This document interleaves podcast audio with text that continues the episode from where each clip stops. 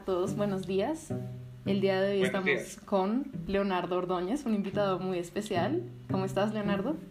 Muy bien, muy bien. Contenta de estar aquí, gracias. Bueno, Leonardo, eh, cuéntanos un poquito sobre ti, qué haces, cuáles son tus intereses. Bueno, les puedo contar que soy filósofo. Actualmente estoy trabajando como profesor de carrera en la Universidad del Rosario. Eh, recientemente terminé un doctorado en literatura en la Universidad de Montreal y ahora desde mi proyecto doctoral y en los últimos años he estado interesado sobre todo por cuestiones de ecología política, de filosofía ambiental y problemas aledaños. Ok, interesante. Si tuvieras que describírselo a alguien que nunca, nunca ha escuchado sobre esto, ¿qué dirías que es la filosofía ambiental? Es eh, la disciplina en la cual eh, utilizamos eh, las herramientas filosóficas y conceptuales para pensar la problemática ambiental en la cual nos encontramos actualmente en nuestra civilización. Ok, interesante, súper chévere. Y entonces, pues obviamente uno, me imagino que pues uno de los temas de interés es esto de como la conjetura del cambio climático. Sí, ese es uno de los muchos temas de interés de la filosofía ambiental, en efecto, Isabela. Bueno, entonces, pues hoy te vamos a hacer unas cuantas preguntas al respecto de este tema, empezando por, eh, ¿qué crees tú que como individuos, como qué rol crees tú que como individuos jugamos en este como en este rol grande de, de la problemática de cambio climático? O sea, no sé qué tan responsables somos o deberíamos, como qué tanto deberíamos sentarnos a pensar al respecto en nuestro día a día? Bueno, mira Isabela, la verdad es que la responsabilidad individual acerca de un problema de esta magnitud es mínima, mínima, cercana a cero. Es un problema que lleva mucho tiempo y en el cual participa demasiada gente al mismo tiempo. Entonces, eh, la responsabilidad que le corresponde a cada persona es muy, muy pequeña, prácticamente infinitesimal. Eh, eso significa que eh, desde esa perspectiva eh, no es tan buena idea sentirse culpable o, angustiarse demasiado de pensar que de nuestras acciones particulares depende el futuro de lo que sucederá al planeta. Por otra parte, con esto no quiero decir que la responsabilidad sea igual a cero obviamente todos participamos en alguna medida de la aventura humana, de la aventura de la civilización, y en ese sentido nos corresponde una fracción de responsabilidad. Lo que pasa es que aquí la noción de responsabilidad que estamos usando es una noción de responsabilidad estructural, no es una responsabilidad fácilmente asignable a un individuo en particular.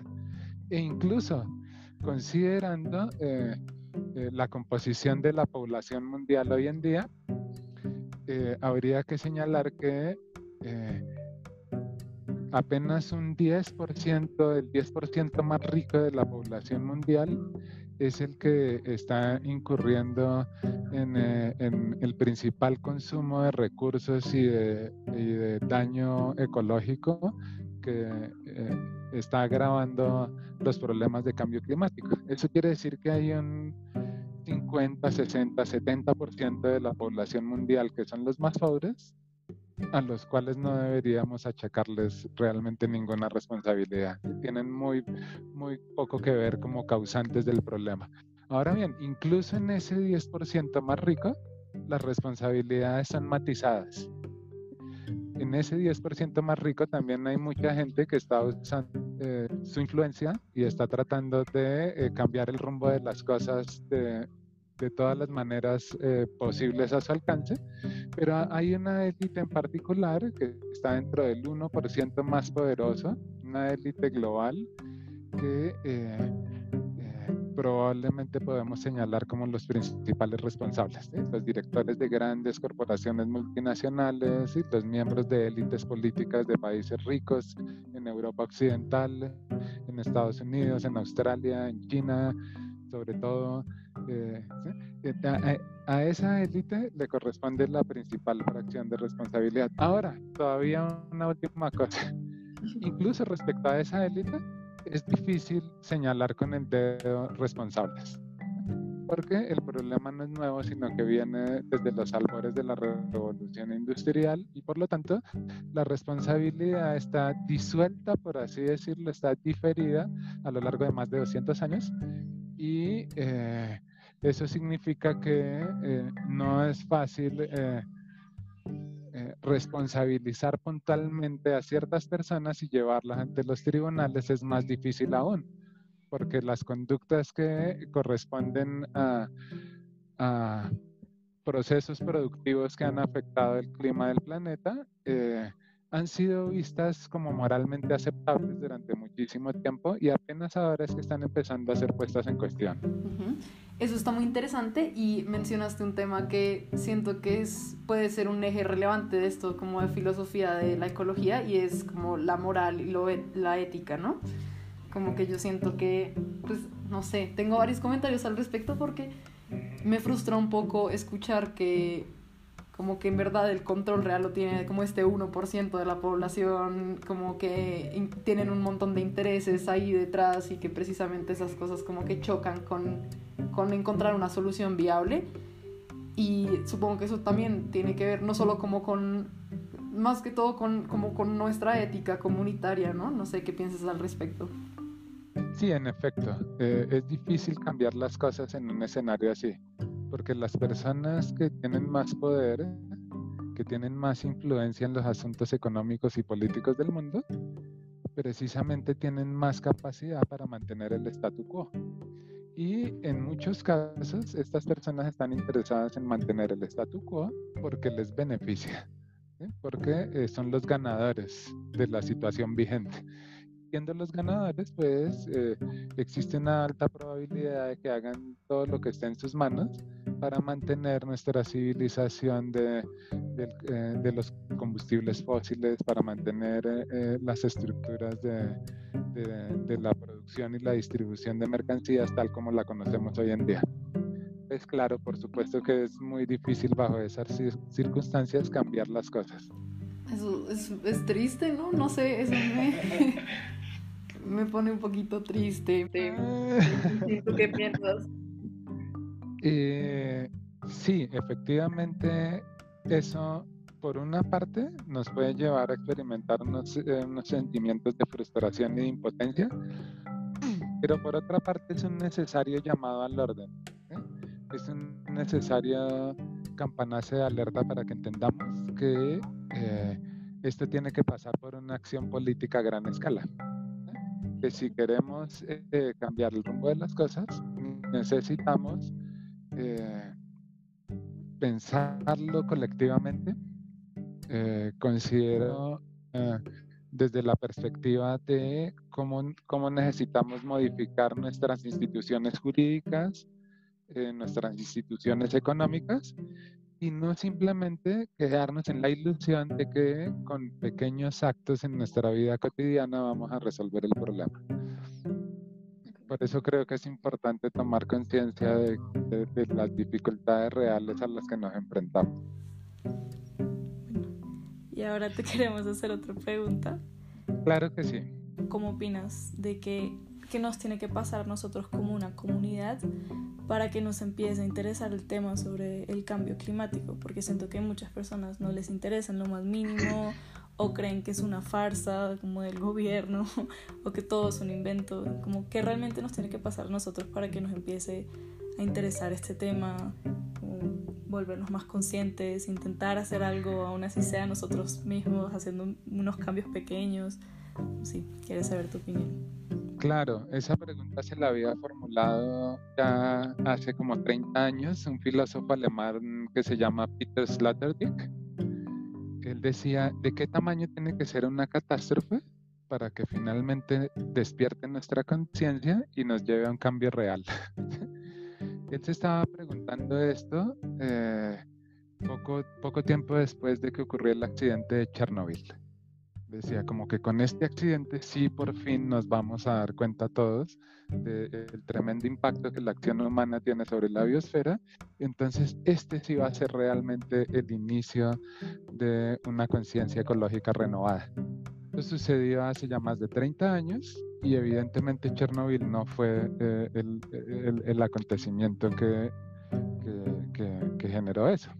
Contribuyó un poco, por supuesto, removió un poco las conciencias, pero no, eh, tampoco.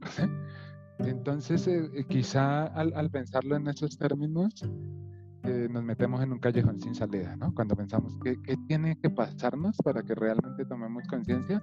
No, si uno lo piensa a tendría que pasarnos algo tan grave, tan grave, que realmente ya eh, eh, no sería eh, el, momento de reaccionar o sería demasiado tarde para reaccionar.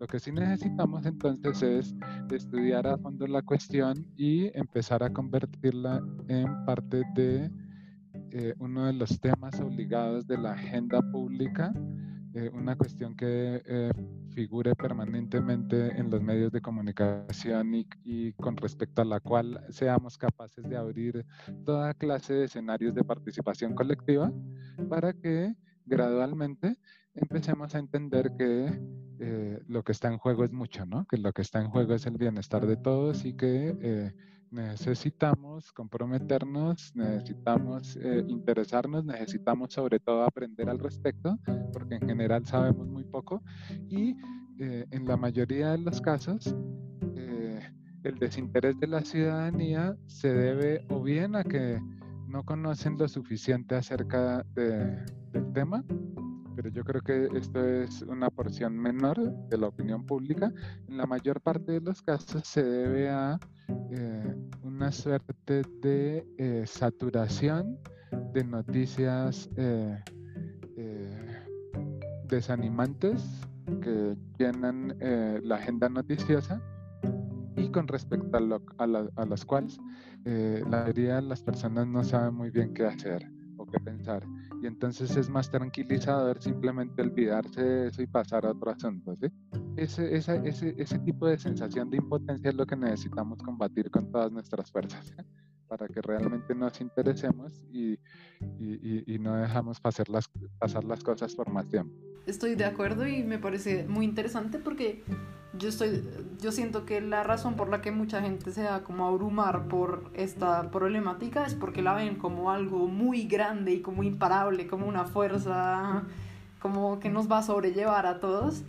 Y eso como lo que tú dices, como que lleva a que uno en vez de por lo menos tratar de hacer pensar en una solución diga como no, mejor no me preocupo por esto, como que me remuevo del problema y, y ya. Pero entonces, no sé, ¿Qué piensen ustedes de tal vez como reformular un poco la forma como hablamos de, de, la problemática de cambio climático en vez de ser como, no sé, como de, como de proponerla como algo así, como, como, como invisible y como masivo sobre nosotros? No sé cómo la podamos reformular. Sí, casi siempre la formulamos en términos globales y eh, perdemos de vista la importancia de conectar con el entorno local en donde viven las personas. Para una persona es mucho más fácil desinteresarse de un evento que, que abarca todo el planeta y que por lo tanto no está en ninguna parte en particular, que desinteresarse por cuestiones que afectan eh, su vida cotidiana. Entonces yo pienso que la mejor vía de entrada es eh, enfocándonos en cuáles son los efectos concretos que está teniendo el cambio climático en nuestro país, en nuestras regiones, en nuestras comunidades. Cómo está afectando directamente nuestro diario vivir. Eso es un paso importante. Conectar con eh, los fenómenos locales que nos afectan, con el clima en Bogotá, por ejemplo, con la calidad del aire en Bogotá, por ejemplo con los efectos que ha tenido la pandemia sobre las relaciones de convivencia nuestras, con la conciencia de que eh, la aparición del virus no fue simplemente una cuestión de mala suerte, sino un resultado directo de la invasión de espacios naturales y el comercio con especies salvajes.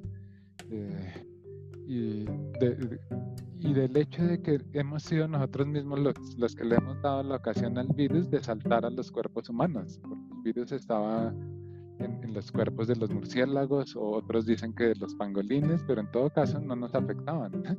Y fue al invadir el territorio de estas especies animales que le dimos la ocasión al virus de saltar a nuestros cuerpos y empezar a propagarse en nuestras vidas y afectarnos del modo en que lo está haciendo. Hace poquito leí un artículo de eso que es exactamente lo que tú dices de la deforestación que me parece muy interesante que en este momento ya estamos viendo las consecuencias directas de qué hacemos nosotros, la actividad humana que puede tener en el planeta. Y al principio era, bueno, contaminación, a las personas no le importaban tanto la contaminación porque no, no tienen como un efecto tan instantáneo como es un virus, que en este caso por deforestar habremos eh, hecho de que un virus literalmente sea expandido por todo el mundo y está matando gente y ahora sí la, la gente le está importando porque es una consecuencia ya muy directa y no como a largo plazo nos vamos a morir, como que en este momento no nos tenemos que preocupar tanto por el cambio climático porque piensan que ya se nos sale de las manos o bueno, en este momento no está tan grave como podría estar en un futuro, pero ahorita con este virus yo creo que la gente está despertando y diciendo ah, por causa humana es que nos estamos muriendo y tenemos que parar esto, empezando por la deforestación y el comercio ilegal de animales exóticos. Pero entonces esto significa también que necesitamos eh, crear unos mecanismos de, de difusión y de divulgación que pongan este conocimiento al alcance de muchas más personas porque ya la pandemia toca su fin, ¿cierto? Eh, los periodos de confinamiento preventivo ya se están quedando atrás y eh, la tendencia general es a que las actividades económicas y las formas de producción regresen a sus cauces habituales del tiempo anterior a la pandemia. Entonces es posible que eh, la oportunidad de ese despertar del interés por los temas que conciernen al clima global, eh, es posible que esa oportunidad se nos esté pasando ya, se esté quedando ya atrás. No sé, sí, pues sí, creo que ya lo dijeron todo al respecto de eso.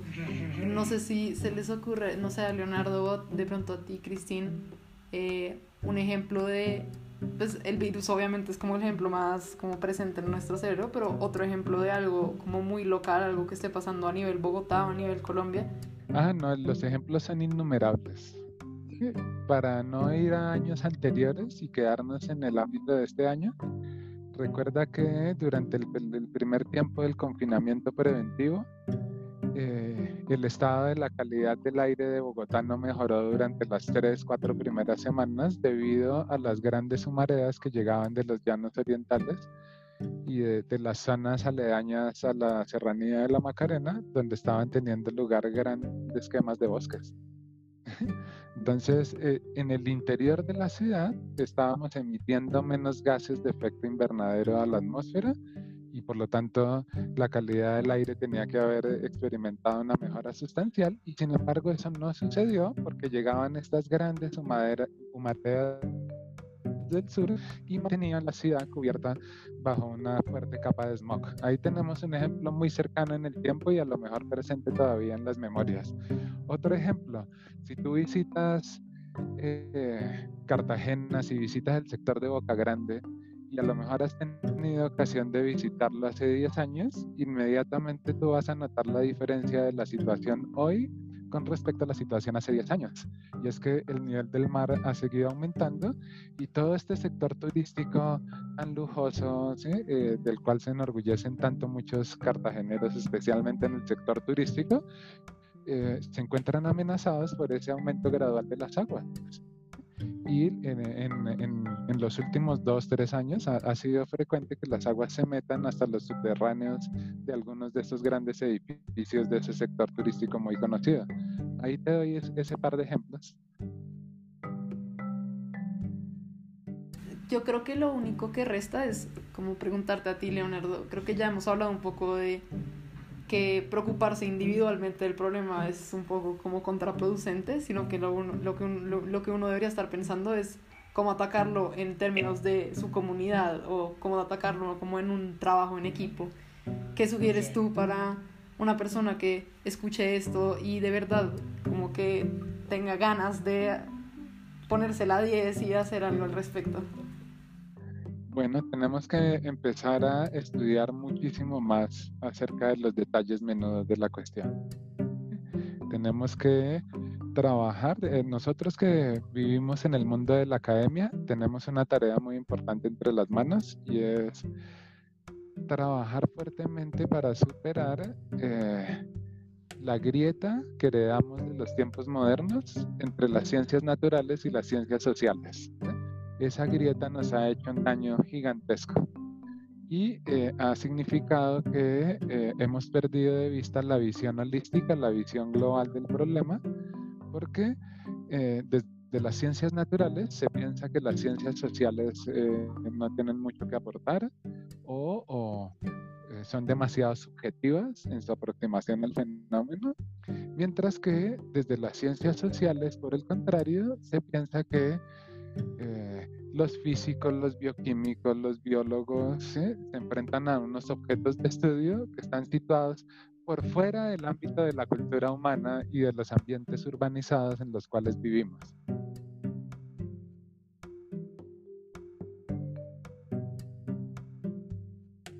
todos vamos a, bordo del mismo barco o que todos vamos a bordo de la, de la misma nave.